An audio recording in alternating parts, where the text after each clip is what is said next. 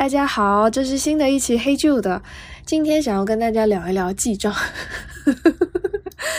关于记账，关于省钱、存钱，还有一部分关于金钱、财富整个心态还有方法的小分享。呃，为什么想要聊这个题？其实我想聊这个题真的很久了，因为我一直是到去年二十七岁，二零二二年的时候，我才开始记账。可是我去年记账的时候，其实是不完整的。我当时我就只有记收入的部分，比如说我每个月有多少篇稿子要写，那我要跟哪些客户在什么时间点去收那篇稿费。因为如果没有记这些，我可能就漏漏收了嘛。那我就等于说我我产生了劳务，但是并没有拿到我的费用，所以这个东西是一定要记下来的。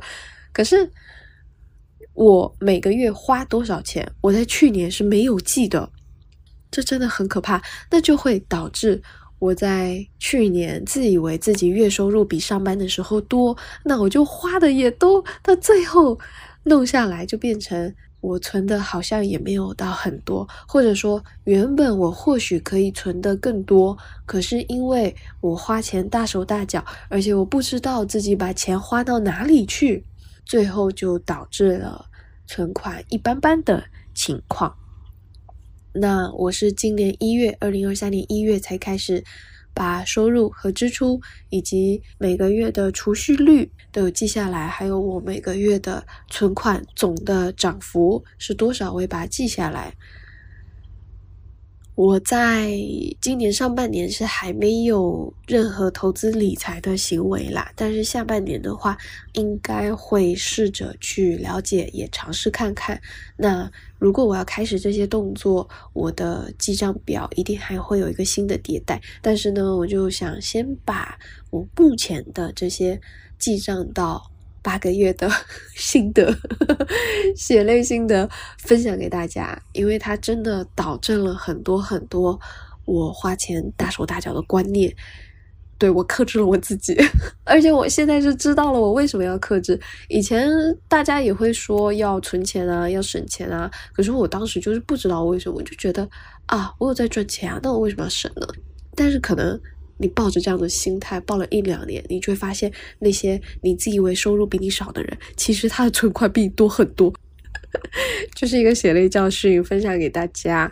然后今天也想跟大家分享一本书，是后浪出版社翻译的《金钱心理学》这本书，它就没有跟大家分享任何的投资理财的方法，也没有讲记账的方法，就没有任何方法论。它不是一个工具书，但是它提到了很多很多。对金钱的观念，我觉得这个很重要。这就像是在化妆的时候，你要有一个打底，就你要那个底 OK 了以后，你再往上加一些方法的技术的细节的东西，这样子你才会知道你是为什么要省钱，为什么要记账。我不能说是全部，但是大部分。我的朋友们都是文科生嘛，大家就会觉得啊，我的收入虽然不是很高，可是我现在也还过得去，我也没有那么大的理想，我觉得现在就能过啊，那我就也不需要太存钱呐，就是会有这样子的心态，呃，甚至还有的朋友他会问说，哦，那你想存钱，那你存了钱以后要干嘛呢？对，就是我就会感觉大家跟我的观念好像半斤八两，半斤八两，就是好像大家都没有很知道金钱的游戏要怎么玩。那我真的好想知道他怎么玩哦，我好想存钱哦，现在。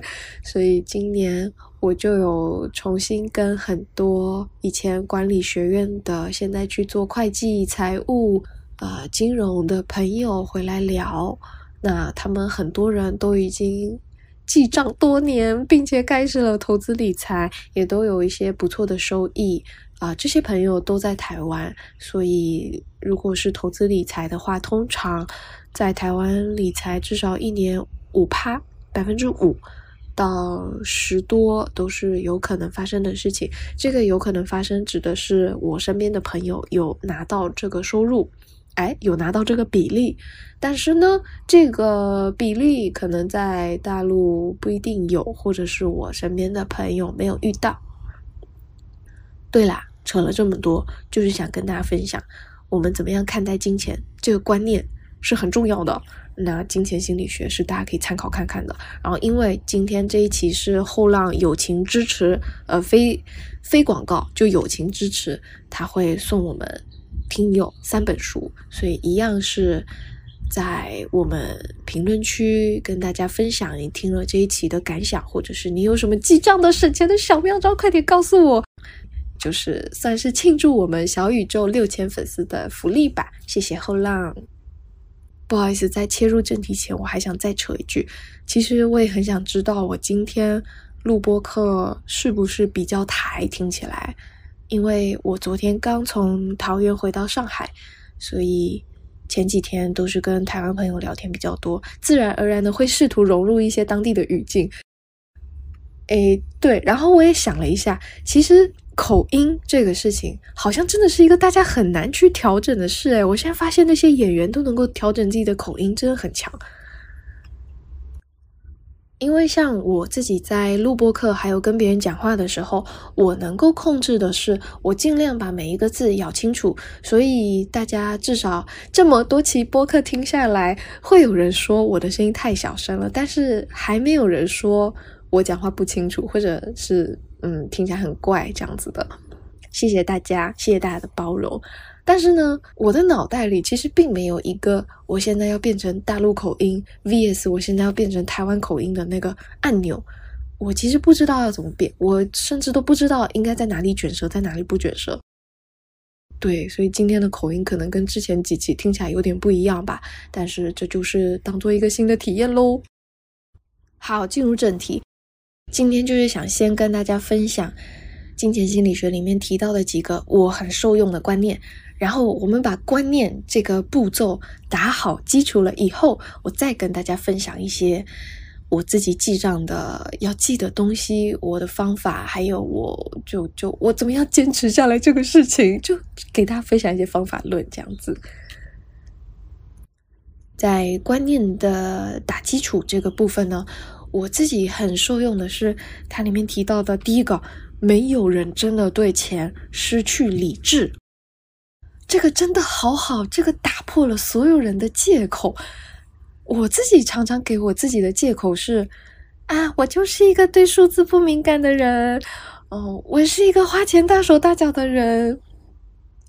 就是在我之前没有记账的时候，也没有关注自己支出的时候，我都是这样子洗脑自己的。哦。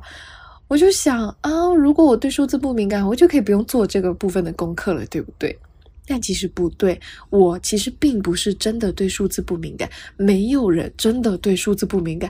当这个数字影响到你未来接下来三十年的生活品质的时候，你一定是会对它敏感的。你要相信自己。可是当我过去这样子告诉自己的时候，我背后的动机还有需求是什么？其实是我想要不看。价格的花钱，我想要自己有选择，我想要自己在能选打车的时候就选打车，并且不要为此感到有罪恶感。就我想要的是那样子的生活，每个人想要的是不一样的。当然，有人他是可以坐公交，他很开心。我也没有说打车就比公交高级怎么样的，但就是。我其实是有一个选择偏好的，每个人在购物、在消费的时候都是有自己的选择偏好。那我就是有一些选择偏好，刚好他们都比较费钱，所以我就是一个费钱的人。这么说好难过啊。对，就是呢，当我知道我自己的生存生存需要那么多钱的时候，我就会去努力的赚钱了，而不是说。我是一个对数字不敏感的人，所以我的钱不明不白的花掉了，是这么个感觉吧？就大家能够知道那个对比吗？两个的共同点是我都会花掉那么多的钱，我每个月就是要花掉一万左右，或者是八千到一万在上海。可是以前的我。它是不明不白的花掉了，我不知道我在哪一步花了多少钱，我就很随便。可是现在呢，我愿意接受自己就是一个花钱的人，我也愿意为了这样子的自己再去多赚钱，所以我每一步都是走得清楚的，也是甘愿的。我也相信自己的每一个选择、每一个动作都是理智的。对，这个重点就是理智。所有人在投资理财市场的时候，应该都会看到，有的人他怎么一直赔，他还一直入场啊？就是有的人会觉得，哎，你这个行为好像很不理智哦。可是其实，因为每个人拿到的信息是不一样的，加上。每个人对于金钱还有对自己的观念认知都是不一样的，所以才会导致有一些别人的行为我们不能理解，我们觉得他很不理智。久而久之，我们就会以为在面对金钱的时候，人是会不理智的。No，其实人都是理智的，只是那个理智是你基于你自己的判断，还有你拿到的东西做出来的最好的选择。所以啊，如果这个观念不一样了以后，我们就可以试着：一是改变自己的认知，二是改变自己拿信息的渠道，或者是拿到更多的信息。这样子，我们就能够迭代自己的决策嘛。嗯，对啊，不管是存钱、省钱、理财，这些都是决策。那以前。如果是不明不白的就做了这个事情，其实很难坚持下去。但如果我们相信自己的每一步都是理智的话，那就等于每一步其实都是可以迭代的。相信自己，加油，大家一定要早日开始记账。真的，我我的血泪谈。好，然后第二点呢？第二点，我合并了他书里面的两个章节，是千万不要小看复利，也不要小看抠机。抠机，我现在就决定要当一个抠机，虽然我花的钱还是很多。复利是什么？举个例子，就是当我工作第一年，我知道有一些理财产品，它的年化收益是百分之五，就一点零五这样子。但是呢，因为我第一年的本金很少。我就没有钱办第一年，我就看不上这个百分之五，我觉得好少啊，有跟没有其实差不多。但是如果这个百分之五它连续滚五年，等于说你是一点零五乘以一点零五乘以一点零五乘以一点零五乘以一点零五，就它是用乘的哦，它不是用加的哦，所以。这么乘出来就会变成我现压计算机 出来的就是一点二七，等于说，如果我是一个没有在第一年开始投资理财，我就连续五年都没有投资理财的人，那我那一万块放在银行里放了五年，可能就是一万零一丢丢加一丢丢那个利息，但那个利息很少。可是如果有人他把那一万块放到年化百分之五的理财产品里面，让它滚五年，它出来就会变成一万两千七百，就现赚两千多。那这个复利它是每一年会继续乘，继续乘的。如果你的复利放的够久，那它翻倍也是有可能的事情。这就是复利的概念。我们就不要展开那么多数学题了，这个数学题用讲的真的很困难。总之啊，就是我就是一个前面五年、前面六年都没有在投资理财的人啦，所以现在听到朋友靠投资理财已经有了超多的存款以后，我就真的是才发现了复利的厉害。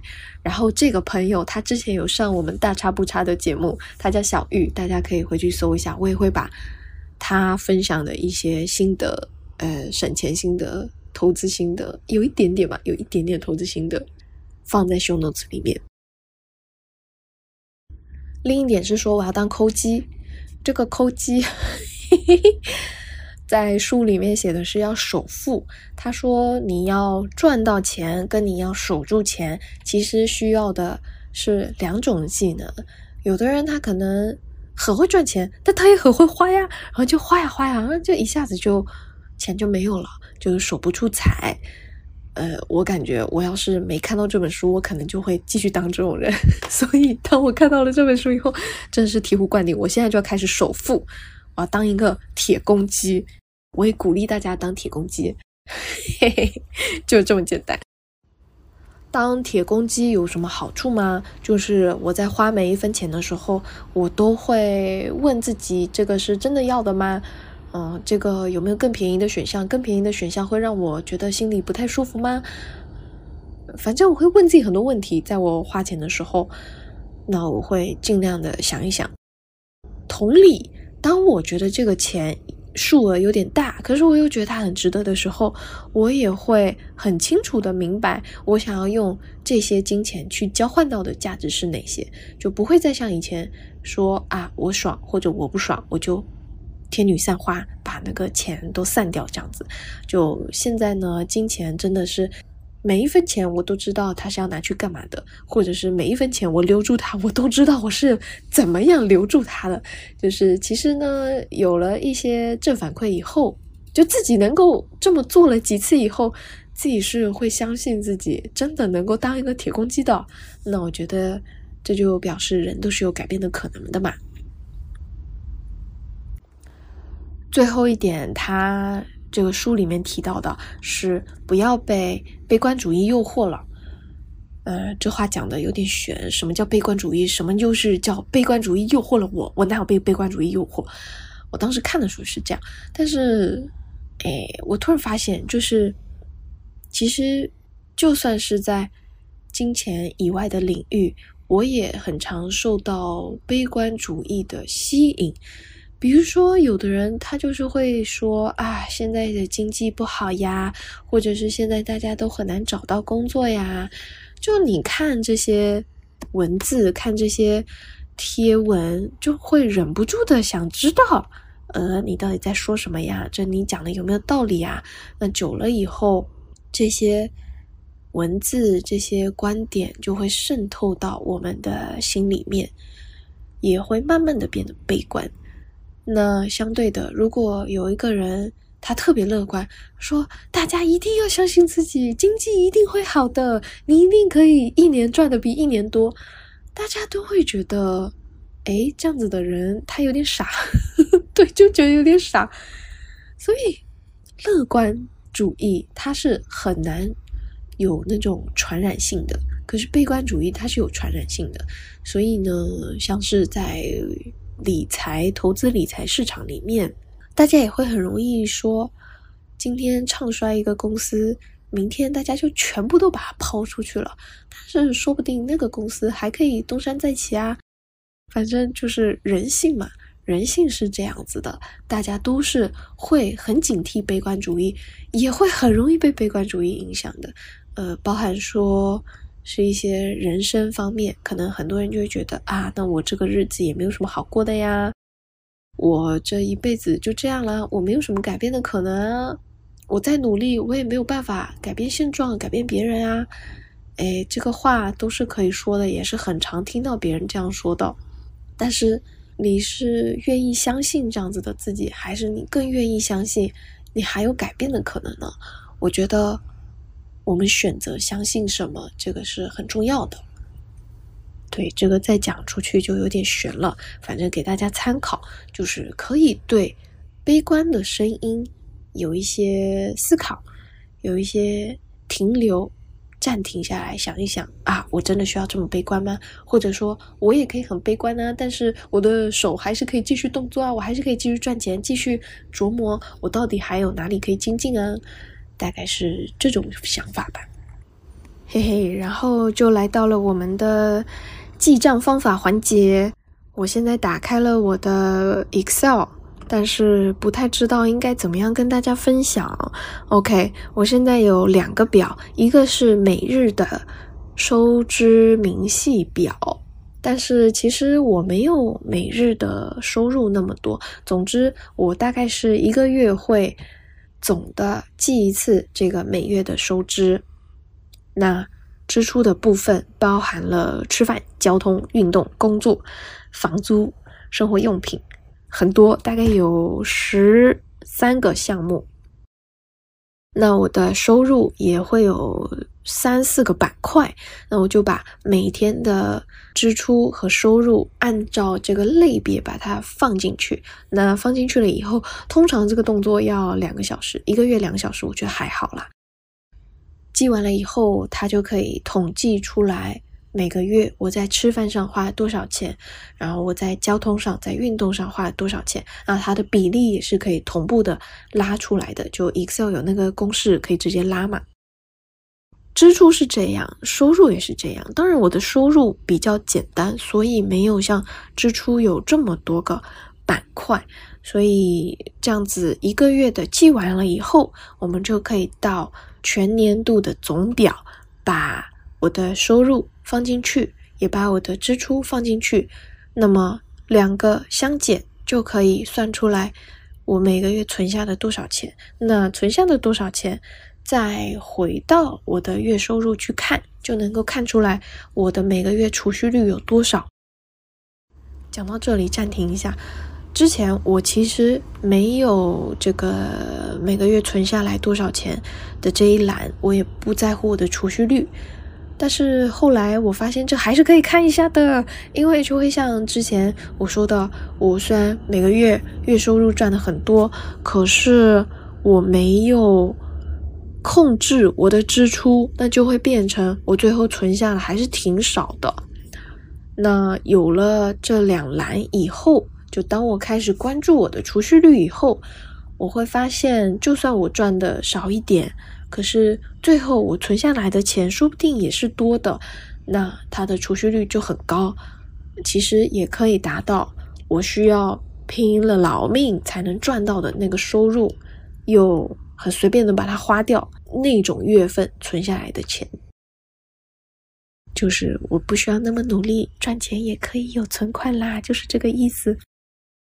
所以储蓄率还有存款栏也是我比较推荐大家一定要有的环节。后面还有一栏是总资产的部分以及我的资产涨幅。说资产这两个词有点大了，通常资产会包含。房呀、车呀，还有一些有的没的，但我现在这些都没有，我只是等于说这个总资产涨幅就是我的存款涨幅啦。但是这个我也蛮推荐自己大家记一下的，因为记起来真的很有成就感。就你会发现，如果你这个钱你这个月存款比较多，那你的总资产涨幅就很高哦，就会很有成就感。那这个都是以前没有记账的时候感受不到的地方。当然，如果你是一个收入比较固定的人，你可能就只能通过你控制自己的储蓄率来让资产涨幅更快一点。那我在今年 Q 四应该会开始试着在台湾有一些理财的动作。但是呢，这个都还没开始，可能之后理财也会影响到我的总资产，可能 总资产会开始降，所以这个就后面再跟大家分享。但是这个记账的环节大概是这样，以及我个人，因为我是自由工作者，所以我其实都会记我每个月花的时间嘛。那我花的时间，我这边有工作的。还有创作的、学习的、运动的，那其实我还会看的一个比例是，我的工作有多多少个小时，那我这个月的收入是多少？那如果说我这个月的工时很长，但是我的收入其实没有比其他月份高，那么这个也是我自己会去调整还有反思的部分。那这些都是大家可以参考看看的部分哦。然后在记账的形式，这个是之前听友群里问的还蛮多的，大家都会问大家说有没有比较推荐的记账 App？哎，我个人是没有用 App 啦，所以我就是用 Excel。其实这种最朴素的东西是最适合拿来捏成你想要的形状的工具。也推荐给大家，Excel 非常好用。你要是想要手机上也记账，你就用那种在线文档的 Excel，这样子你就是电脑也可以记，手机也可以记，很方便哦。所以，关于记账，还有关于一些金钱的观念的分享，大概就到这边。如果有什么我没讲到的，但是你很感兴趣的，可以都在评论区问我。当然，也欢迎你关注这个播客。或者是分享给你觉得需要的朋友，就是跟我以前一样没有在记账的朋友，我真的非常希望大家听完这一期以后都能够开始记账，而且是要记完整的账，就不是说你只把你每个月的收入记下来，或者是哦，还有一点就是像之前小陈他会说啊，我有一些非日常的支出，我就都没有记在账上。哈喽，就是 你没有记在账上，但是你还是花掉了呀。这像这样子的误区都是尽量不要发生的，就希望大家都好好记账，然后这个账记得很完整。就算你刚开始记账的时候很心梗也没关系，我们一定都会撑过去的，我们也会越来越抠的。诶，我会越来越抠啦，但是你想不想要越来越抠，这个就随便你。就希望大家都可以一起在这个方向努力吧，然后也希望之后我还有新的关于。理财的心得可以在一两年后再分享给大家。如果大家还有在愿意听这个播客的话，好，最后就是大家对于《金钱心理学》这本书感兴趣的朋友，都可以在评论区留言分享。不管是分享你对记账的方法、省钱的妙招，还有你还有什么想问的，或者是你听完这一期的感想、共鸣，都可以说。那我们就抽三位，在节目发布后的两周来赠书。如果你想加入听友群，或者是想要跟我交流，都可以直接加我的微信 i w e i 下底线 c h u。